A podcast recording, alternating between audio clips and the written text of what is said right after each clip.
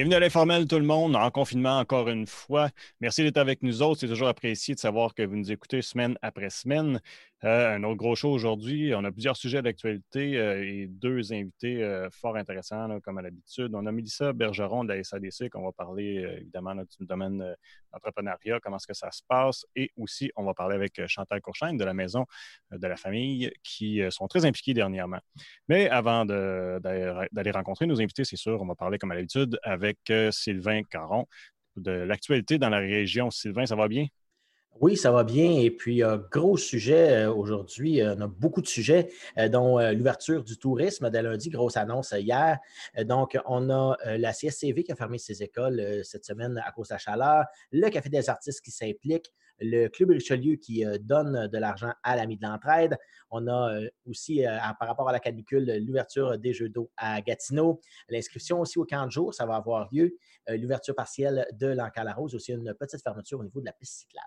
Donc, ceux qui sont habitués, on faisait souvent un, bilan de, ce qui se passait avec la COVID à chaque émission, mais comme euh, euh, on le fait le, vendredi puis on enregistre le jeudi, il y avait trop de différences quand on arrivait en fin de semaine, donc on va garder ça pour les mardis, parce que les, chiffres vont être plus euh, à l'heure. Donc, l'ouverture des terrains de camping. Ben, ben, puis du tourisme en ah, Du tourisme en général. On a parlé, bon, en majorité du terrain de camping parce que c'est ce que les gens attendaient. Et puis même au dire de la ministre Prou qui a fait euh, l'annonce mercredi, eh bien, elle ne s'attendait pas à avoir autant de demandes par rapport au camping. Est-ce que les Québécois y tenaient autant? Eh bien oui, les Québécois y tiennent autant au camping. Donc, on va avoir le droit d'ouvrir les terrains le 1er juin, donc ce qui est dû lundi. Et donc, euh, pour ce qui est des campings, il y a aussi les parcs de la CEPAC, les marinas, la location de chalets, les pourvoiries et aussi les EC mais c'est sûr qu'il y a des restrictions, on s'y mmh. Donc, pour euh, ce qui est de partout, donc on parle de la location, autant du camping, des pourvoiries, des EC, euh, qui doivent se faire aux résidents de la même adresse. On s'en entendait aussi. Et si on veut aller à l'extérieur, comme par exemple sur les terrains de camping, eh bien, on a droit à trois euh, cellules familiales à 10 personnes maximum, un peu comme c'est dans, dans les régions et puis dans les villes. Et donc, si on demande deux mètres de distance, les mêmes règles comme d'habitude entre les cellules familiales. Là, ce qui va toucher au camping, eh bien, les blocs sanitaires vont être réservés à ceux qui n'en ont pas. Donc, par exemple, les tentes. Donc, il n'y aura pas non plus de piscine pour l'instant, piscine publique. Il n'y aura pas de jeux d'eau pour les enfants, les activités non plus, ça va être quand même au minimum. Et donc, euh, il y a certains campings qui sont directement sur des lacs et on sait que la nage en eau libre est autorisée. Donc, ceux qui ont accès à un lac vont pouvoir euh, accueillir des visiteurs et même accueillir des visiteurs seulement pour la plage. Euh, on peut payer un certain petit montant pour avoir accès à la plage et ça va être autorisé. Et donc, pour la location de chalet, ça, ça va être euh, quelque chose de spécial parce qu'on a 24 heures d'attente entre deux locations euh, quand il y a une condition qui est, qui est atteinte. C'est que si on loue à quatre personnes ou moins, eh bien, on n'a pas de 24 heures d'attente entre deux locations. Mais si on loue à un chalet qui est euh, bon, plus grand, pour 5 et plus, eh bien là, il y aura 24 heures entre deux locations. Pour, à ce que disait euh, Dr. Massé, euh, prendre le temps de nettoyer des chalets qui sont généralement plus grands quand on a besoin d'avoir 5, 6, 7, 8, 10 personnes. Et évidemment, ça va être loué à une seule personne, pas une seule personne, mais une seule cellule familiale. Donc, euh, on se demandait si les familles, euh, les plus grandes familles pouvaient y aller. Et oui, effectivement, si une famille de six peut y aller, mais ça va quand même euh, prendre 24 heures. Est-ce qu'il va y avoir des frais de plus pour cette fameuse journée perdue? On ne sait pas encore. On va voir. il va certainement avoir des cas cet été. Là, je sens ça arriver.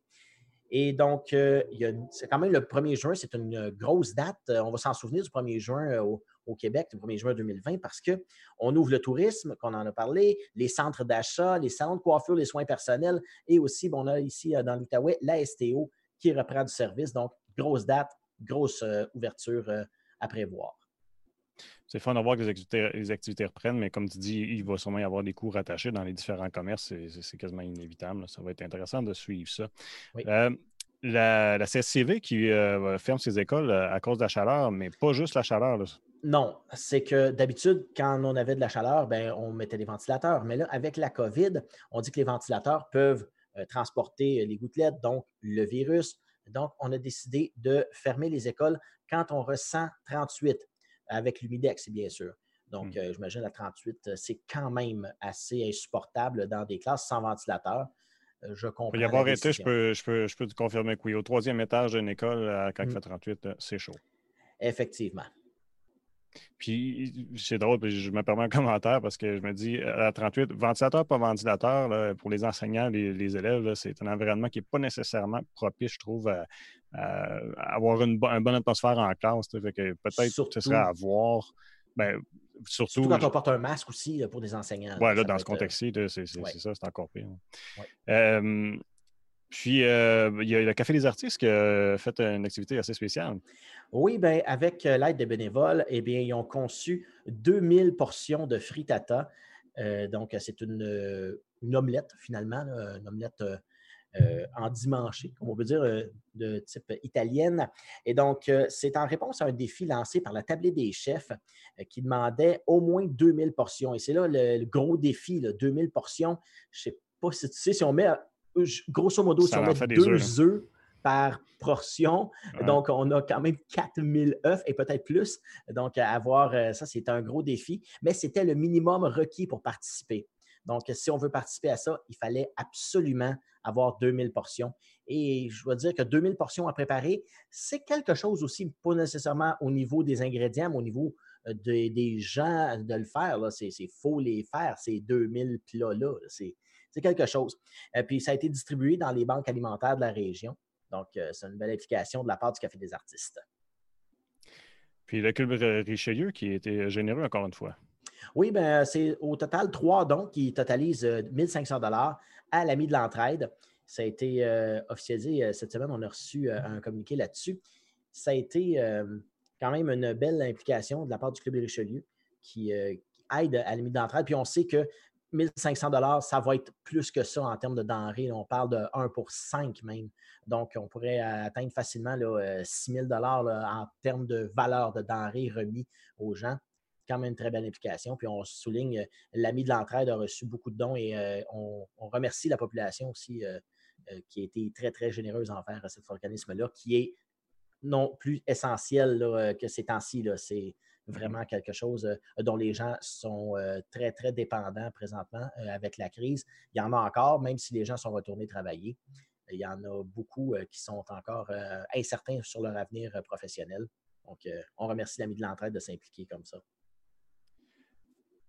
bonne nouvelle dans les temps qu'on vit présentement avec la canicule, la chaleur, les jeux d'eau vont être réouverts?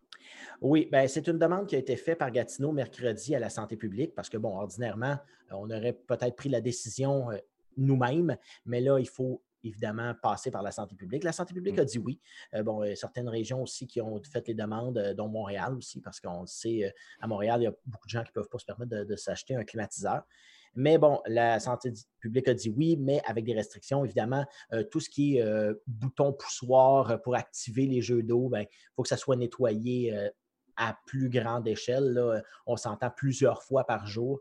Il faut avoir euh, des employés.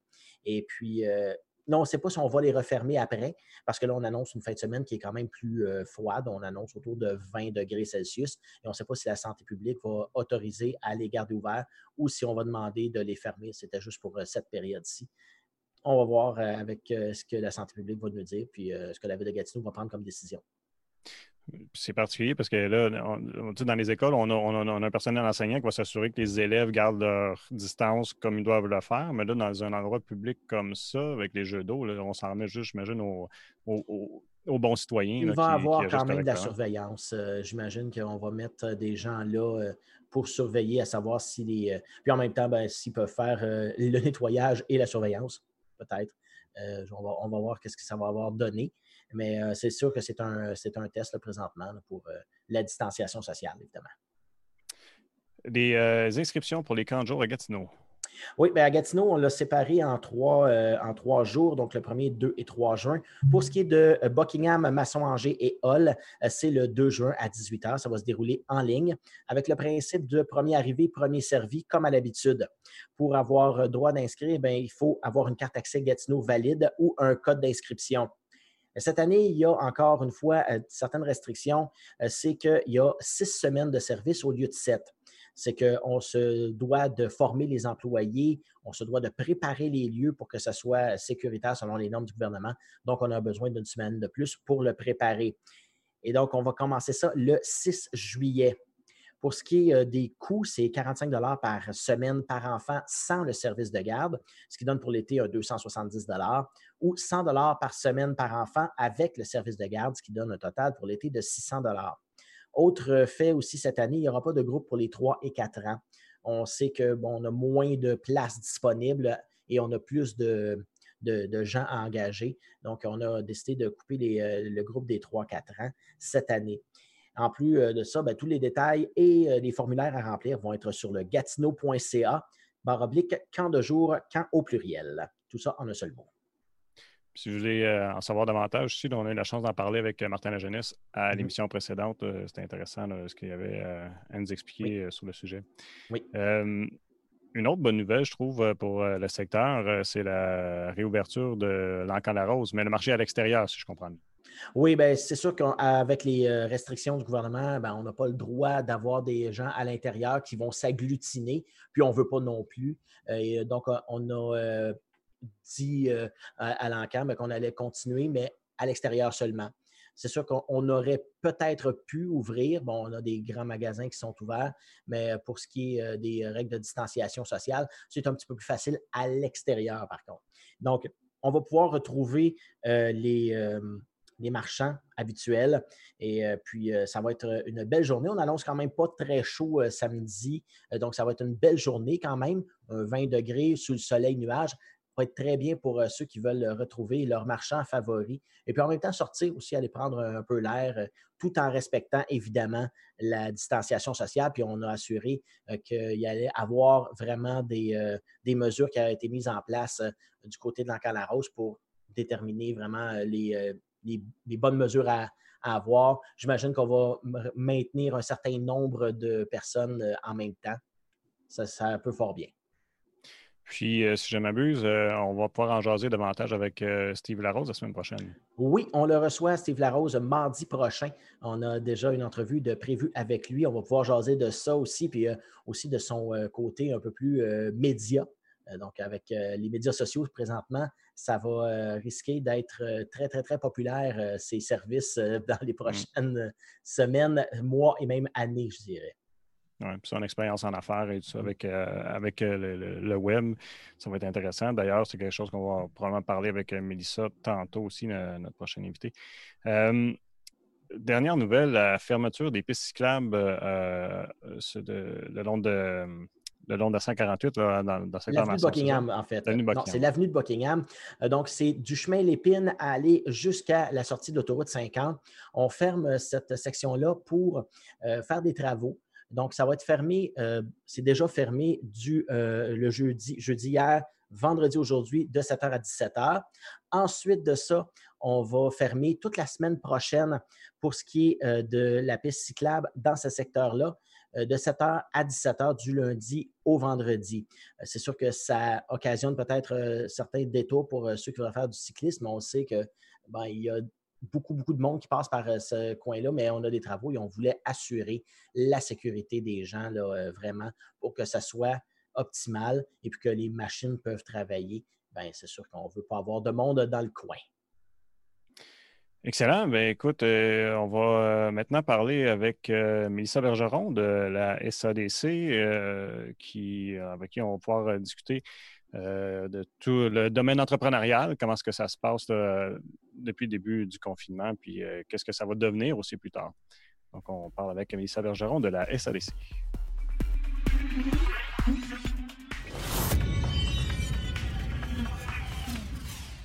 Mélissa, bienvenue à l'émission. Merci de prendre un peu de temps pour nous jaser aujourd'hui. C'est bien apprécié. Euh, Merci, ça me fait plaisir quand on s'est vu la dernière fois, euh, c'est drôle parce que je pense que c'était peut-être la dernière entrevue qu'on a fait sur place avant le confinement, ou sinon c'était une des dernières. Puis je trouvais ça intéressant la discussion qu'on avait eue parce que tu disais que c'était une opportunité pour les gens d'affaires d'innover puis de, trouver des solutions. Là, après tout le temps qui a passé, est-ce que tu as pu observer ça, qu'on a su innover dans la communauté d'affaires? Ben oui, effectivement, je pense que la crise ne nous donne pas le choix. Hein. Euh, ça change beaucoup, beaucoup dans notre vie, euh, au, volet humain, mais beaucoup aussi au niveau des affaires. Ça change beaucoup les choses, puis je l'ai vu. Euh, puis, tu sais, on est tous des gens différents. Hein. Fait qu'on réagit tous différemment. Ben, c'est la même chose pour les entrepreneurs. Il y a des entrepreneurs qui ont gelé, qui ont dit mon Dieu, qu'est-ce que c'est ça, puis qui ont euh, plutôt resté statiques. Puis il y en a d'autres que ça, les a propulsés là, vraiment euh, dans l'action, puis dans l'innovation. Euh, je te dirais que avec le sondage qu'on a fait, j'ai à peu près 17% des gens que pour eux, ils n'ont pas eu d'impact de la COVID sur le territoire de Papineau puis de la Lièvre. Donc, euh, tu sais, il y a des gens que ça a continué à rouler. Ça dépend quel type d'entreprise qui est touché. D'autres euh, d'autres types, là, que j'ai 16% qui vont avoir de la difficulté à survivre. Donc, tu sais, on peut voir là, que la crise va faire mal.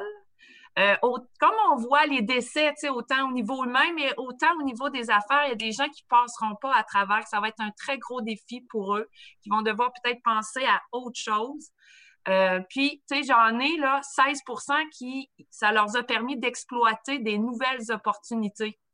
Euh, fait que, tu sais, c'est tous des petits pourcentages, des petites portions de, de, de la situation globale, mais euh, effectivement, on n'a pas le choix. Les... C'est comme si on avait fait un grand pas, là. C'est comme si on avait pris deux ans d'avance, là, sur ce qu'on aurait dû faire normalement dans un contexte normal. Là, les gens, ça les a poussés vraiment à s'arrêter. Hein. Physiquement, on n'a pas eu le choix, on s'est arrêté. Il y en a qui ont gelé, il y en a qui ont euh, foncé, mais il faut revoir nos façons de faire, nos modèles d'affaires, parce qu'on ne pourra plus accueillir nos clients de la même façon. On ne pourra plus accueillir nos employés aussi de la même façon. Puis je le sais que, la crainte ou la peur va peut-être s'atténuer dans les prochaines années, mais il y a des choses qui vont rester. Puis, euh, tout ce qui a trait à la santé, la sécurité des employés, je pense que euh, les entreprises vont devoir vraiment euh, s'adapter à ça ou en tout cas s'ouvrir, à mettre en place, à avoir une conscience au niveau de la santé et sécurité, puis des clients aussi. Donc, oui, il y a eu beaucoup de chemin de fait. c'est sûr que là, le déconfinement est en route. Hein? La construction est repartie. Il reste encore des strates euh, de, secteurs d'activité qui sont encore euh, confinés ou en tout cas sont encore fermés. Euh, c'est les gens qui vont être le plus touchés, hein, les restaurations, les restaurants, l'industrie touristique. fait que là, nous, avec les partenaires, on regarde vraiment à soutenir ces gens-là, puis voir comment on peut les aider à s'adapter, puis à développer peut-être des nouvelles stratégies pour accueillir le client ou attirer le client. Euh, tout ça en ayant en tête la sécurité et euh, les mesures là, qui sont euh, imposées par le gouvernement. Et de ceux qui ont, bon, on, en a parlé, il y en a qui ont gelé, il y en a qui ont foncé. Est-ce qu'on peut voir une tendance? Est-ce que c'est générationnel? Est-ce que les plus jeunes ont eu tendance à foncer et les plus vieux ont, eu tendance à dire, oh, on va rester sur nos gardes? Non, moi, je n'ai pas perçu. J'aurais pu penser, oui, tu as raison. mais non, j'ai des jeunes qui ont gelé. Euh, puis euh, j'ai des vieux qui ont foncé, ben, pas des vieux, mais des personnes plus d'expérience. Fait que je te dirais, ça dépend vraiment du tempérament de la personne à, trouver euh, des idées hein, nouvelles de faire autrement. Moi, là, c'est ma phrase clé, là, comment on peut faire autrement, comment on, on peut utiliser nos équipements, comme j'ai une salle à manger ou j'ai une cuisine, je suis fermée comment je peux optimiser euh, cet espace-là, comment je peux m'en servir pour la rendre, pour vraiment produire quelque chose, puis rendre disponible un produit à ma clientèle? Fait qu'il y a beaucoup de pensées de développement durable là-dedans. Hein. Nous, on, embauche quelqu'un, justement, ça fait des années qu'on en fait du développement durable, mais là, euh, avec ce qui arrive, c'est de penser vraiment comment je peux faire autrement avec les ressources que j'ai. Euh, fait que non, je te, pour répondre à ta question, euh, c'est de toute génération. Il y en a qui ont rebondi de tous les âges, puis il y en a qui ont, qui ont gelé, puis euh, ça, il y a aussi des jeunes là, qui. Ça dépend des personnalités, je pense. C'est eux qui vont, comment dire, ceux qui ont gelé, est-ce que c'est les mêmes qui disent on ne survivra pas? Oui, puis c'est ce qu'on essaie de les accompagner là-dedans. On essaie de voir, parce qu'il y a toujours, dans l'accompagnement qu'on offre, on, essaie de voir une deuxième vague de confinement. Tu on essaie de comme se mettre parce qu'il y a encore beaucoup de brouillard. Hein? On ne sait pas qu'est-ce qu'on s'attend dans deux mois, puis de l'année prochaine, l'automne. Tu sais, fait qu'on essaie de simuler avec eux une deuxième vague de confinement pour pas qu'ils s'arrêtent juste à ce qu'ils viennent de vivre, mais peut-être planifier un plan de continuité. Fait que ça, c'est quelque chose qu'on regarde avec eux. Que ce soit une pandémie ou que ce soit une inondation, euh, une explosion, tout ça, je pense que les entreprises doivent prendre le temps de réfléchir.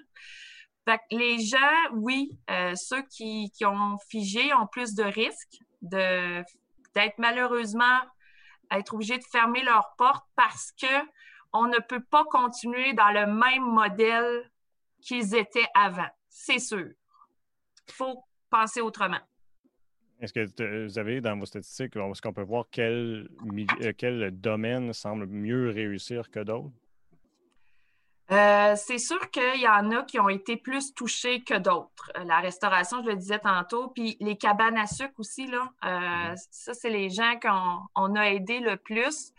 Ceux qui sont saisonniers, hein, que c'est une période précise où c'est là qu'ils font leur chiffre d'affaires, les pourvoiries, le secteur touristique, tu sais, fait que là, on essaie de les amener à diversifier leurs euh, sources de revenus, diversifier leur, leur clientèle, puis de voir, dans une année, à étendre leurs activités économiques, à diminuer leur dépendance envers une saison ou envers un type de client. Donc, vraiment, la clé, c'est de voir comment je peux optimiser euh, ce que j'ai comme actif dans mon entreprise, c'est quoi ma valeur ajoutée, comment je peux euh, en faire profiter tout au long de l'année. Fait que oui, il y a des secteurs d'activité qui sont plus touchés, puis d'autres qui explosent. Euh, au niveau là, de l'agriculture, on a vraiment beaucoup euh, d'augmentation des chiffres d'affaires parce que les gens sont plus sensibilisés, hein, on le sait. Euh.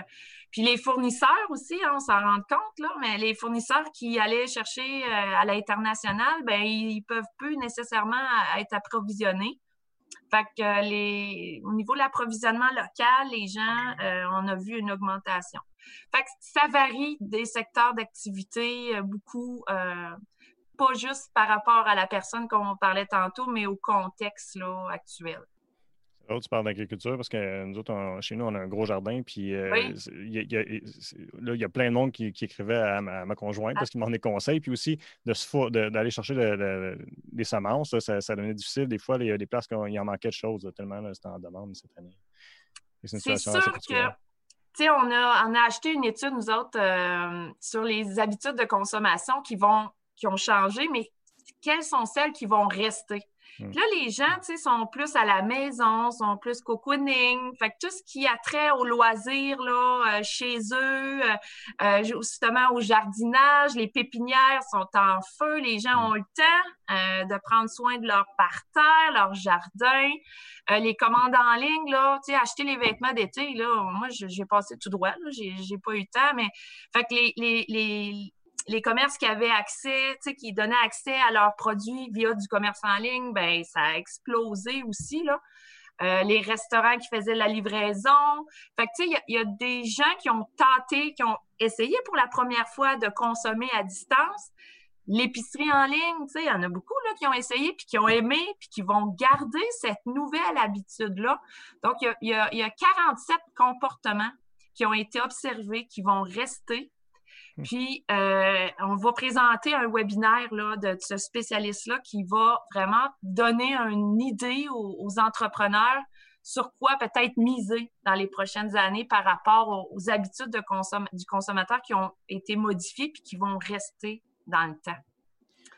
On l'a vu, les, vu dans les débuts euh, donc, euh, d'Internet, quand le panier bleu est arrivé, euh, moi, j'avais fait un petit article là-dessus parce qu'on se rendait compte qu'il y avait à peu près 50% des entreprises qui n'avaient pas de système en ligne.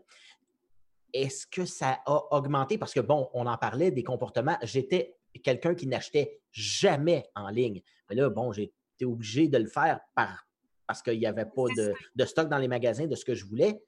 Et puis, j'ai pas haï ça. Donc, de se faire livrer des choses chez nous, eh ben, on, économise du temps, malgré que parfois la livraison euh, prend du temps beaucoup. Mais euh, est-ce que les compagnies ont été aussi, euh, un peu réfractaires? Parce que là, on, s'entend que quelqu'un qui n'a jamais eu de système en ligne se demande comment faire. Est-ce qu'il y a des moyens que vous pouvez vous aider à ce que les gens se mettent en ligne, qui, qui, vraiment avec un magasin en ligne? Oui, nous autres, on accompagne depuis, je te dirais, une dizaine d'années les entreprises à prendre le virage numérique. tu sais, le virage numérique, ça peut prendre différentes formes. Hein? Ce n'est pas juste du commerce en ligne. Ça fait longtemps qu'on le travaille, qu'on sensibilise, qu'on essaie d'allumer des bougies euh, d'allumage chez nos entrepreneurs. C'est c'est pas facile. Il y en a qui sont allumés tout de suite, bang, euh, ils, se font faire un site et ils testent son willing. Euh, mais c'est quand même, c'était pas facile dans les dernières années. Là, là, les gens qu'on essayait de convaincre il y a deux ans, là, là, ils ont appelé. Là, ils ont dit, là, là, ça me prend ça. Tu m'en as parlé il y a deux ans, mais là, c'est essentiel à ma survie. Fait que là, on a comme, comme je dis en d'entrée de jeu, on a comme pris deux ans d'avance, là, puis là, les gens, ils veulent. Il y a aussi des gens qui, puis c'est un domaine pas évident. Tu sais, c'est pas tout le monde qui connaît ça puis qui est à l'aise avec la technologie. Fait que c'est pour ça que nous, notre rôle comme SADC, c'est vraiment de leur donner le goût, de les former. Puis ça commence par des petits pas. Hein.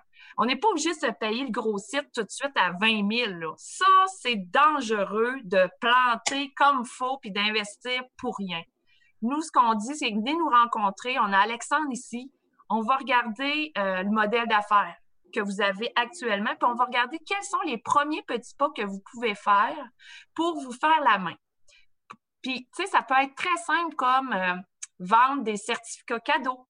Hein? On peut commencer comme ça. On n'est pas obligé de livrer de la, nourriture tout de suite ou de livrer des produits. On peut commencer par vendre des certificats cadeaux, apprendre à gérer les commandes de certificats cadeaux. Après ça, on peut peut-être prendre les réservations en ligne. Tu sais, euh, c'est pas compliqué, puis avec un, puis, ça l'optimise aussi la gestion de l'entreprise, les technologies. Fait faire des petits pas comme ça, euh, ou que ça donne le goût, puis dans le fond, notre objectif, c'est euh, pas de les rendre des spécialistes du commerce électronique, c'est de leur donner le goût, de leur donner quelques outils, de leur parler de ce langage-là. Puis après ça, bien, il y a des spécialistes sur notre territoire, il y a des firmes qui vont pouvoir développer des systèmes extraordinaires, des images extraordinaires de marques, parce que ça prend un positionnement aussi quand tu t'en vas en ligne c'est comme une jungle. Là. Il y en a du monde sur le web qui vendent la même affaire que toi à travers le monde. Fait qu'il faut que tu trouves ta niche. faut que tu amalgames des stratégies aussi marketing qui vont te permettre d'aller rejoindre. Si toi, ta clientèle est locale, ben, tu n'as pas besoin de rejoindre les gens d'Amérique du Sud, mais ça prend des petites stratégies. Fait que oui, un de nos accompagnements, euh, puis on encourage les gens, on va publier euh, lundi prochain là, publiquement notre aide officielle. Euh, ça, va toucher un peu de tout. dans le sondage qu'on, a fait faire, on a sondé les besoins. Puis c'est, très variable. Hein? Il y a des gens qui veulent développer des nouveaux produits, des nouveaux marchés. Il y a des gens qui veulent justement utiliser les nouvelles technologies, prendre le virage numérique, accélérer. Puis il y a des gens aussi qui parlent de nouveaux partenariats. Tu sais, euh, mettons, moi, je produis de la salade, puis là, je suis limitée parce que je peux pas aller livrer ou mes clients, ben, ben peut-être que je peux penser partenariat. Ça va être vraiment une ère de partenariat dans les prochaines années. Comment je peux devenir un fournisseur de l'entreprise d'à côté? Ou si je faisais des mariages, puis là, ben, je peux plus en faire, ben, peut-être que je peux utiliser, développer des nouveaux partenariats qui permettraient de développer une nouvelle section, mais une nouvelle, un nouveau marché. Donc, euh, les besoins sont variés. Puis c'est pour ça que chez nous, avec les besoins de la clientèle, on n'est pas dans le spécialiste, là. Euh, ça, il y en a au Québec, des spécialistes dans tous ces domaines-là. Mais on est là pour euh, permettre aux gens d'apprivoiser ces thématiques-là, ces nouvelles thématiques-là, parce qu'on le faisait avant, puis là, on le fait davantage. Les gens de l'équipe vont être plus disponibles, pour, pour les entrepreneurs encore plus grâce à l'aide du gouvernement fédéral. Donc, c'est la théorie des petits pas. Mais est-ce qu'on a encore euh, l'impression euh, chez les entrepreneurs qu'aller en ligne, ça coûte cher? Oui, ça fait peur encore. Les gens perçoivent ça comme gros. Euh, Alexandre me disait ça, là, il faut démocratiser là, ce langage-là. Il faut. Puis, on est dans la bonne période. Là. Le momentum est là. Il euh, faut y aller doucement. Il faut pas investir 15-20 000 tout de suite. Là. Non, on leur dit, investissez un petit site, une petite présence. Souvent, ils ont un Facebook. On leur apprend à quoi ça sert d'avoir un site web parce qu'un Facebook et un site web, c'est pas la même utilité. Fait d'y aller euh, doucement, puis pas investir toutes ses œufs dans le même, mettre ses œufs dans le même panier, ça non plus, c'est, pas ça qu'on veut faire. Puis bien positionner. Fait ils peuvent être accompagnés chez nous pour un positionnement, une stratégie marketing, les médias sociaux. Pas quelque chose de gros. On commence un petit peu. Puis si vous avez besoin d'aller plus loin, on peut aller plus loin. Puis on va vous référer les bonnes ressources aussi. Mais effectivement, il y a un préjugé mais là, avec la poussée puis la montée là, de l'utilisation des médias sociaux puis euh, du commerce en ligne, des consommateurs, ça pousse aussi les entrepreneurs à entamer ce pas-là. Puis en plus, il y a plein de webinaires. Hein. On le voit, l'offre de webinaires pour ça. L'École des entrepreneurs, il y a plein d'organismes qui l'offrent à distance. L'ABC hein, du commerce en ligne. Euh, nous, on offre le volet humain. Si quelqu'un veut échanger, va avoir des trucs, brainstormer, on est là. Réfléchissons ensemble. C'est un peu euh, notre positionnement à la SADC. Un des domaines qui euh, c'est un peu plus difficile de profiter justement de, la technologie du web, c'est le tourisme, évidemment, parce que les gens doivent se rendre aux différents endroits. Euh, bon, on a eu des, meilleures nouvelles dernièrement. d'après toi, ça ressemble à quoi le, portrait pour l'été qui s'en vient dans la région? Je, moi, je, suis une fille positive, profondément positive. Fait puis à, avoir parlé aux partenaires aussi, puis aux entreprises touristiques, ça ne sera pas une saison normale, c'est sûr. On s'en attend tous, on le sait. Fait passons à l'action. Qu'est-ce qu'on peut faire pour euh, accueillir différemment? On a vu hein, dans les médias différentes initiatives vraiment très innovantes. Là. Euh, il y a des gens qui font visiter leur lieu ou font, euh, tu sais, ceux qui font de l'agrotourisme, ils le font via le web. Hein? Je sais pas si vous avez vu, ils mettent des caméras sur les mm. lieux, ils, font des, des, euh, des, des, vidéos, ils animent euh, avec le web. puis on est une région aussi qui s'est pas fermée. Hein? Il y a beaucoup de régions qui ont annoncé Oh, on veut pas personne de l'extérieur nous, on, veut communiquer. Je pense que la volonté, c'est de communiquer. Oui, on est ouvert, puis vous pouvez venir en sécurité. On est prêt. On est prêt à vous accueillir avec des mesures de distanciation, des mesures d'hygiène euh, sanitaire qui est telle que demandé. Puis on va miser sur le tourisme de chez nous, à l'interne. Mm-hmm. Parce que moi, par exemple, j'avais des vacances de planifier, là, mais c'est tout tombé à l'eau, tout ça chaque famille là, de la petite nation, là, puis de la Lièvre, là, euh, sont dans la même situation. au lieu d'aller dans une autre région, mais je vais aller visiter chez nous. Fait que ça va être important, je pense, pour l'industrie touristique de se faire connaître des gens locaux. Ça va être là le marché. Euh, ça va être d'amener peut-être une offre euh, différente, adaptée au contexte actuel. Euh, je te laisse sur une dernière question. Là, puis je, sais que ça fait longtemps que tu es dans le domaine et que tu as une bonne expérience. J'imagine qu'on entre dans une nouvelle ère de, de, je cherche le mot, mais d'entreprise, d'entrepreneuriat? Oui. Effectivement. Euh, moi, je te dirais une nouvelle ère de développement durable, dans le sens où on va penser pérennité. Hein? On va penser à plus long terme. Euh, ce qu'on vit, ça nous a euh, donné une jambette, comme je pourrais dire. Euh, ça nous a mis beaucoup de défis, beaucoup de bâtons dans les roues. ça, ça nous a obligés à revoir nos façons de faire. puis il y a des solutions. Il y a des solutions. Fait que oui, l'avenir, moi je pense qu'un certain type de développement d'affaires durable, euh, qui touche autant le volet de développement durable, c'est trois volets, le volet social, humain de mes clients, de mes employés, le volet économique, comment je peux vivre, rentabiliser ma business quand même euh, avec euh, les nouveaux enjeux. Puis l'aspect environnemental, vraiment, les gens, là, de plus en plus, avec tout ce qu'on a vécu, hein, les tornades, les, les, mm. les, inondations, les chaleurs là, au mois de mai comme ça, là, les gens ont une conscience beaucoup plus environnementale. Donc, tu sais, ils vont consommer beaucoup plus. Ils vont vouloir voir de la traçabilité, d'où vient mon produit, qui le fait. Ils vont être beaucoup plus curieux vers l'achat local. Donc, moi, je pense que ce qui s'en vient, c'est vraiment un développement d'affaires plus conscient, euh, plus humain, puis plus axé sur les technologies, ce qui bonifie, je pense, la qualité de vie aussi des, des, humains. Ça me manque, moi, là. Hein? Moi, je suis une fille euh, de relations humaines. Euh, mais on va se trouver une autre façon de faire, avec, optimiser avec les technologies. moi, ça m'enchante, en tout cas. C'est sûr que ça fait peur à plusieurs entrepreneurs, mais le renouveau. oh, excusez-moi le renouveau, là, ça peut juste être positif, tu sais. Ben oui. Ben, Mélissa, écoute, je te remercie beaucoup du temps que tu nous as accordé. C'était bien apprécié. C'était le fun de jaser avec toi. Euh, Sylvain, on va aller parler avec notre prochain invité qui est Chantal Courchaine. Oui, Chantal Courchaine de la Maison de la Famille. On va aller voir leur implication pendant la COVID.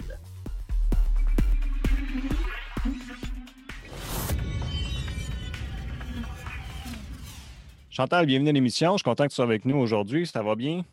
Oui, ça va super bien. Puis moi aussi, je suis contente d'être avec, euh, avec vous deux finalement. Mais good, ouais, c'est comme ça qu'on fait avec l'émission. On, fait ça à deux. On est deux pour euh, te taper dessus. Là. Parfait.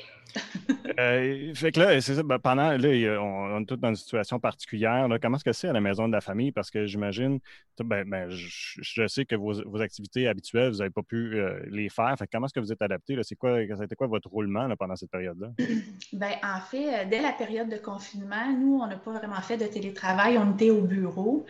Et on s'est dit, euh, tu sais, c'est pas tout le monde qui a accès à Internet, puis on voulait leur donner du matériel. Fait qu'on a fait un un cahier d'activités maison. Et on en a fait la livraison dans nos familles. Moi, dans ma tête, je m'étais dit, ça va prendre à peu près une trentaine de pages, mais on s'est rendu, je pense, à 74 pages. Puis je me suis dit, si on en livre 50, ça va être bon, on va être content. On en a livré pas loin de 140. Donc, euh, tu sais, dans le fond, c'était pour aussi occuper les enfants, faire des activités parents-enfants. Euh, c'était une façon pour nous, tu sais, de, de pouvoir discuter avec les familles, aller les voir chez eux, évidemment avec deux mètres de distance, mais c'était une façon pour nous aussi d'entrer en communication avec les familles. C'était le premier pas. Euh, puis ensuite, il y a eu la livraison de chocolat de Pâques grâce au magasin Art. Euh, on a fait des trousses aussi avec, euh, grâce à la collaboration de la table d'éducation Outaouais, des trousses pour les préscolaires. Puis, les, enfants qui sont au primaire, les différents, ben, le premier cycle, deuxième cycle et troisième cycle. Et on en fait la distribution. On en a euh, pas loin de 600, je pense, à distribuer. Fait qu'on le fait. Autant du milieu francophone que anglophone. Ça, c'est une belle réussite. On est super contents de ça aussi. On a une friperie, nous, chez nous. Donc, les gens venaient porter des dons. Euh, on a fait beaucoup de tri de dons. Tu sais, les gens sont à la maison, ils ont le temps de faire un peu de ménage, fait qu'ils venaient amener ça à la maison de la famille. Fait qu'on a fait le tri. Et euh, on a fait des sacs de dépannage vestimentaires pour les familles dans le besoin. Fait qu'il y a des familles qui nous téléphonaient. Tu sais, on est en changement de saison, fait que c'est différent. Euh, fait qu'ils nous téléphonaient, puis c'est nous qui faisions nos stylistes, qui allaient fouiller, qui préparaient des sacs. Puis il y a aussi des intervenants qui nous téléphonaient pour leur famille aussi. Donc, euh, on fait ça encore, mais là, on ne prend plus de dons parce que l'espace physique manque. Donc, euh, euh, oui, le sol est plein, le garage est plein. On en a même à la municipalité de l'Ange Gardien. Donc, on est. Un bon succès. Ah oui, effectivement. Puis, on a recommencé aussi à donner nos ateliers, les cours de gardien, gardienne averti. Euh, il y en avait qui étaient en suspens dans les écoles et un ici en soirée. Fait qu'on a laissé euh, l'école recommencer. Et nous, on a recommencé les cours en respectant les ratios, les mesures de distanciation. L'animatrice porte un masque. En fait, c'est aussi c'est rassurant parce que c'est pas tout le monde qui va pouvoir bénéficier de camp de jour. il y en a certains de ces enfants-là, de ces jeunes ados-là, qui vont aussi pouvoir garder dans différents domiciles. Fait que c'était comme ben, les gens étaient contents, en fait. Puis les jeunes aussi, ils attendaient. Là. Tu sais, quand tu as commencé mhm. un cours, puis tu es comme en suspens, il y avait hâte de continuer. Donc, l'animatrice, a fait ça de soir, de fin de semaine, de jour. Euh, fait que d'ici euh, la mi-juin, elle devrait avoir formé pas loin de 70 jeunes. Donc, euh, on, on, continue notre programmation qui commence tranquillement. On va possiblement réaccueillir des familles, une à deux familles qui viennent bénéficier de certains, de certains jeux. On va faire des bacs, on va avoir la distanciation sociale. Euh. on recommence aussi nos inscriptions. Magasin partage, très important pour la rentrée scolaire qui s'en vient. Mm-hmm. Puis aussi les inscriptions pour le projet Gardons les enfants au chaud, les costumes d'hiver. Donc, euh, c'est le temps, c'est la période, parce que nous, il faut aussi planifier ces deux projets-là, euh, malgré qu'on est en période un petit peu de canicule. Surprenante, surprenante, parce qu'on est tous surpris par ce qui se passe. Donc, euh, mais on est content d'être là. On est sur le terrain avec les familles. Fait qu'on crée encore des liens, on téléphone aux parents, on s'assure que ça va bien. On a des belles confidences des parents, des enfants. Donc, euh, ça, va, ça va bien. On est occupé, mais euh, content de l'être. Puis vous êtes euh, impliqué aussi avec l'ami de l'entraide. Vous avez envoyé quelqu'un pour les aider. Comment ça s'est passé, ce, projet-là?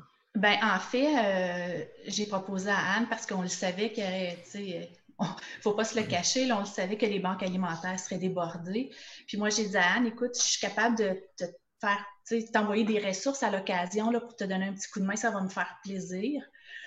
Fait qu'il y avait deux de mes animatrices là, qui allaient donner un coup de main, euh, chacun leur tour à, la banque alimentaire. On a, tu sais, quand j'ai tantôt, j'ai parlé aussi de, la distribution de chocolat. On l'a aussi fait en partenariat avec l'ami de l'entraide. Moi, j'ai une grande salle de jeu, fait qu'on avait installé, il y avait plus de 700 chocolats. Donc, euh, l'ami de l'entraide venait aussi chercher des chocolats, livrait ça, nous aussi. Donc, c'est un beau partenariat qui existe avec l'ami de l'entraide. Donc, euh, c'est important. Hein. Nos familles aussi bénéficient de ce service-là, donc il faut s'entraider en, tant qu'organisme. Donc, euh, on était très contents de le faire. Les, familles, nécessairement, j'imagine qu'il y en avait plus qui étaient dans le besoin, étant donné l'impact économique de tout ce qui se passe. Mais en même temps, est-ce que tu voyais qu'il y avait des craintes à aller chercher de l'aide? Parce que les gens, souvent, ils sont craintifs de, la proximité des autres, tout ça? Euh, oui, il y en a qui sont très craintifs. Il y en a même euh, de certaines de nos familles qui ne vont pas à l'extérieur encore. sais, ils ont peur que le microbe se propage par les gouttelettes et tout ça. On peut le comprendre. Il y en a qui ont des problèmes de santé aussi. Hein? Fait c'est un peu inquiétant, l'inconnu. Mm. Donc, euh, c'était aussi ça, c'était aussi cette crainte-là. Nous, c'est de là notre importance de faire des suivis avec elles, puis s'assurer que toutes les familles vont bien. Puis, c'est la raison pour laquelle je disais c'est important que moi, on voulait être euh, au travail, au bureau. Je me disais toujours, si tu veux, euh, tu as besoin d'un service, tu as besoin d'un conseil, tu sais pas où aller frapper, puis tu prends ton courage à deux mains, puis tu décides de téléphoner, puis tu frappes un répondeur. Hmm. Des fois, ça fait juste le déclic, tu sais, ben là, il n'y a personne qui veut m'aider, ou tu sais, je me sens toute seule, ou ah, ben je vais rappeler plus tard, puis finalement, je ne le fais pas. C'était une des raisons pour laquelle on voulait être aussi au bureau pour répondre au téléphone, s'assurer qu'ils savent qu'on est là. C'était une façon pour nous de le faire.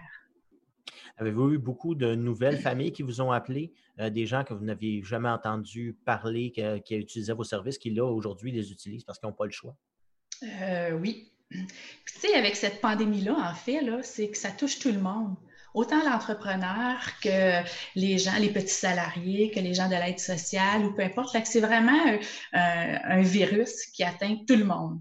Donc, euh, c'est de là l'importance qu'on se soutienne tous ensemble parce qu'on est tous frappés par ce virus-là. Fait qu'on a des nouvelles familles, des nouvelles familles qui nous, qui nous téléphonent. Des fois, à qui je devrais appeler finalement parce que j'ai besoin de ce service-là, puis je ne sais pas quoi faire ou je ne sais pas où aller.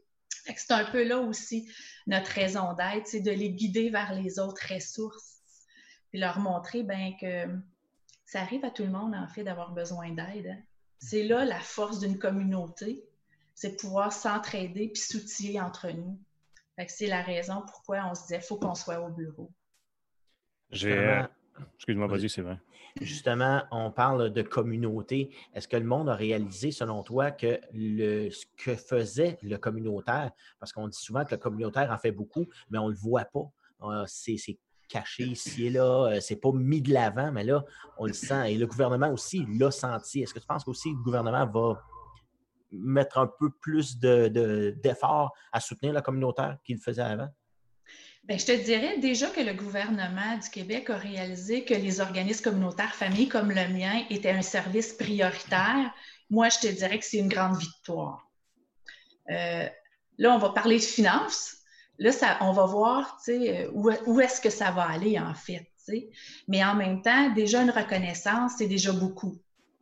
Euh, les gens de la communauté, je pense qu'ils savent ce que peut faire le communautaire. Il s'agit que tu en aies besoin d'une fois, ou que ton enfant utilise un service, ou que ton parent, et là, tu réalises l'impact du communautaire. Hmm. Et je dirais qu'ici, dans notre communauté, les gens sont très, euh, sont très reconnaissants de ce que l'on fait et supportent beaucoup les organismes comme le mien.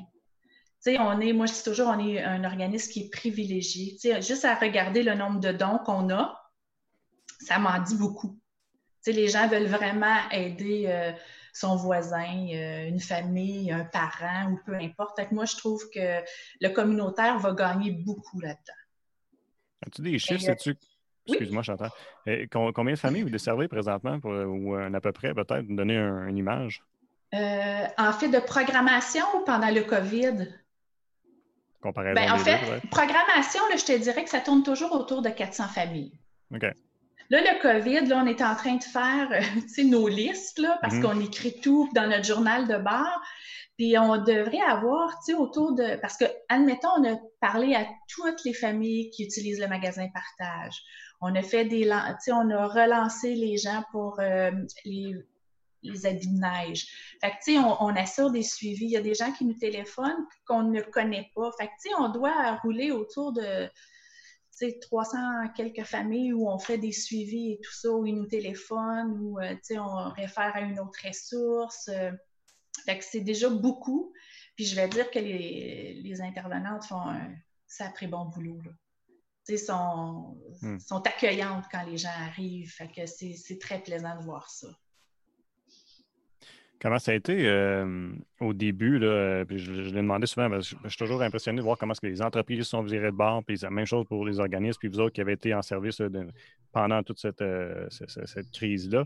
Comment ça a été au début, de, quand vous avez vu que, OK, maintenant on est obligé d'arrêter nos activités habituelles? Comment on s'organise? Euh, en fait, les employés ont fait du télétravail les deux premières semaines. Il y avait des activités à monter. Tandis que moi, je suis rentrée au bureau, puis je me suis assise, puis c'est là que j'ai commencé à concocter le petit livret. Là. Parce que je me disais, euh, est-ce que ça va être plus que deux semaines? Mm-hmm. C'était vraiment la question. Fait que j'ai commencé à faire ça en me disant, ben on va faire des activités pour les préscolaires, ceux qui sont au premier cycle, des dessins, des... puis on se rappelle que c'est vraiment maison, parce qu'on n'avait pas le temps de pondre quelque chose. Euh, mais en même temps, on est content de ça. Donc, euh, c'était la première chose. C'est de téléphoner aux familles puis leur expliquer, tu sais, que présentement, l'atelier est en suspens, on vous oublie pas, que vous avez besoin de quelque chose, on est là. Euh, et ce qu'on faisait aussi, c'est qu'on animait notre page Facebook. Une des intervenantes faisait des activités, des plans quotidiens qu'elle appelait, là, euh, ça pourrait être sur les oiseaux, sur la pêche, les clowns, peu importe, tu sais, pour animer les enfants. Donc, euh, on se tenait occupé, puis on informait les gens. C'est aussi notre rôle, hein, d'informer les gens de ce qui se passe, euh, de souligner les bons coups, s'il y a des nouvelles mesures. Fait que c'est aussi notre rôle, mais on mettait aussi des pensées, des petites pensées pour euh, égayer leur journée ou leur dire un mm-hmm. petit coucou le matin.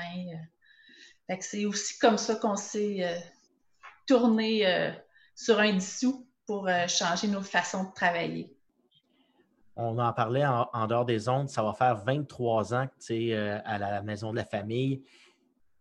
On te connaît, tu as une énergie qui est débordante, un sourire qui est très communicatif. Est-ce que tu penses que c'est ça qui fait le succès de ce côté-là, ça part d'en haut et ça descend en bas au niveau des employés, des animatrices. Et, que le monde, quand ils te voient, ben, ils ont un genre de d'apaisement. Surtout dans ces temps-ci. Oui, c'est ça. Surtout dans les temps tu es rassurante. Est-ce que tu penses que c'est ça, ces aspects de ta personnalité qui font que les gens reviennent puis qui ils veulent euh, contribuer à, la maison de la famille, parce qu'on le voit, la générosité des gens est, euh, plus, que, plus que, grande pour ton organisme.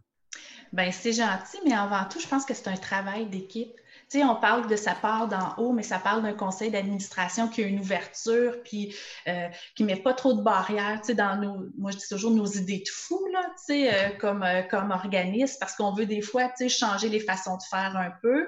puis le conseil d'administration embarque là-dedans, mais je dirais que les employés aussi.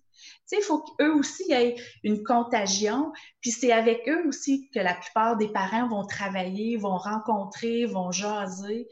Donc, c'est aussi une façon. Puis c'est sûr que moi, ben écoute, je pense que les parents et les enfants, c'est ma mission. J'ai l'impression que quand j'arrive au travail, ben moi, je travaille pas. J'aime ça. Hum. Euh, puis mon conseil d'administration, des fois, il me dit ben là, faut que tu prennes congé. Là. Mais c'est pas forçant pour moi m'en venir au travail. J'aime ce que je fais. Euh, je trouve qu'on a des belles réussites. Euh, un petit garçon est venu la semaine passée, puis il m'a dit J'étais triste la semaine, l'autre fois quand je suis venue. J'ai dit Ah oui, qu'est-ce qui se passe Il dit T'étais au téléphone. Et ça, ça vaut une paye, là. Tu sais, j'ai fait comme Waouh, ça, j'étais vraiment contente parce que c'est un nouveau petit bonhomme qu'on côtoie, puis euh, déjà les liens se créent. Fait que je me dis, c'est ça qui est important, tu sais. Je pense que c'est une affaire d'équipe c'est vraiment. Euh, les filles sont souriantes, sont contentes quand ils voient les parents, puis sont contents quand ils ont des nouvelles, puis ah, ben, je vais appeler une telle ou je vais appeler un tel. Ah, regardons, on a reçu ça, lui, il en cherche, tu sais. Ils font partie de notre quotidien, les familles. Mhm. On travaille, la mission, tu sais, c'est de travailler avec et pour les familles, tu sais. Puis en 23 ans, tu as dû en voir des belles réussites aussi. On parlait qu'il y a des gens qui te saluent, euh, qui sont devenus même parents, euh, qui étaient là quand ils étaient tout petits. Oui, mais ça, je pense que c'est la beauté de la chose. La roue tourne. Euh, ça veut aussi dire que moi, je prends de l'âge.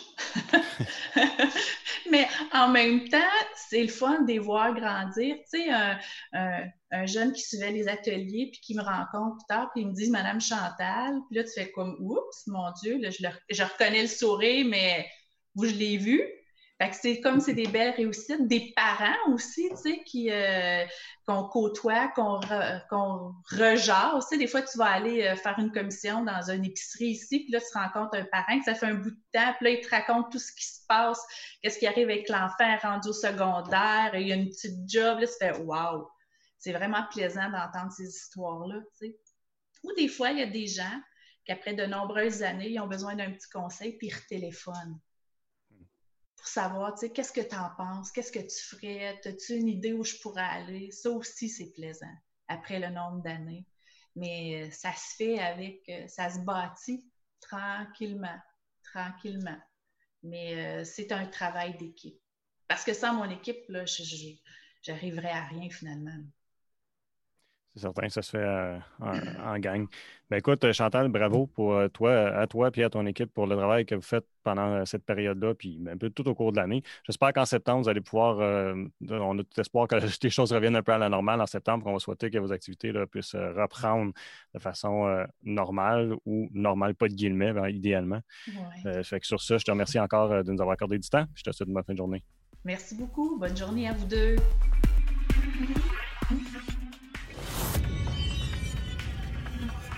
Gros merci encore une fois à mes deux invités, euh, Mélissa Bergeron et Chantal Courchaine.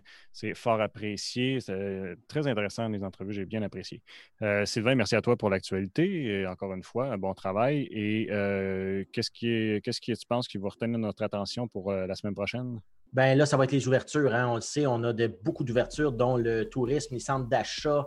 donc, on va voir comment ça va s'organiser, tout ça. Puis s'il va y avoir des ratés, on s'y attend un peu, mais au moins, on va voir s'il euh, y a euh, des gens qui respectent euh, les distanciations sociales et tout dans, ces domaines-là.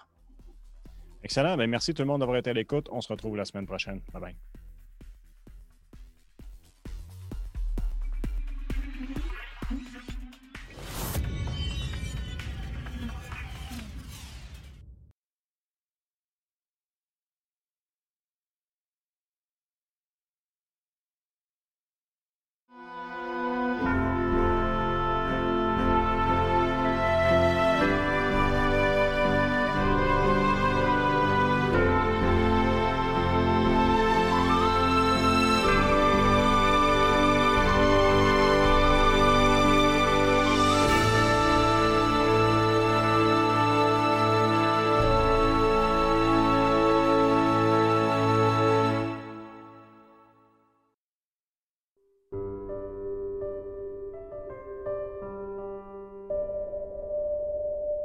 Au coin des rues McLaren et Principale de l'ancienne ville de Buckingham était érigé autrefois le bureau de poste. Construit en 1902, la bâtisse a dû être détruite en 1973 alors que la structure était endommagée et que les besoins de la ville changeaient. Mais avant sa destruction, cet emplacement était le point central des activités quotidiennes des Buckinois. Des très belles années de la ville de Buckingham. Et on pouvait, moi, à l'école, je pouvais compter sur mes deux mains les familles qui, avaient une auto. Donc, euh, tout, la plupart des gens étaient à pied. Il n'y avait pas de télévision, donc la rue principale, où qui était le post-office, qui était le, rendez-vous de beaucoup de gens qui allaient chercher leur courrier. Puis il y avait les banques qui étaient de centre-ville. Il faut le dire, les hôtels aussi, tant que ça. Donc tout le monde, euh, moi je me rappelle, euh, à l'époque, c'était les samedis soirs que les magasins étaient ouverts. Moi je me rappelle pas des années 40, mais auparavant, ils étaient ouverts jusqu'à minuit, imaginez-vous. Mais dans mon temps, jusqu'à 10 heures, c'était assez tard. Donc c'était pas rare de voir la rue principale euh, avec 200-300 personnes qui se promènent. Tout le monde allait là, hein? Euh, comme on s'astine aujourd'hui pour les postes, qui n'est pas livré aux portes, mais euh, de où je demeure aujourd'hui à Mulgrave and Dairy, bien souvent, tu vas chercher tes, factures euh, ou, le bulletin ou quoi que ce soit, puis tu jases beaucoup, c'est moyen, mais en tout cas, ça se faisait là, au coin de la rue principale. Les hommes d'affaires, les banques étaient toutes alentour.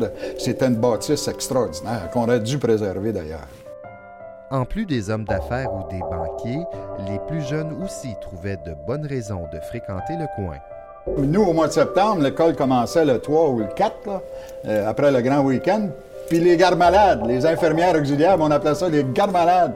Ils arrivaient pour un cours de deux ans à l'hôpital Saint-Michel qu'on appelait dans le temps. Puis là, eux, eux autres, ici, le midi, allaient prendre leur marche. Alors nous, les gars, les, gars d'11e, puis 10e, on allait stationner au coin du bureau de poste. Pour voir qui? Voir les gardes-malades passer? Aujourd'hui, je suis marié avec une de ces gardes-malades-là.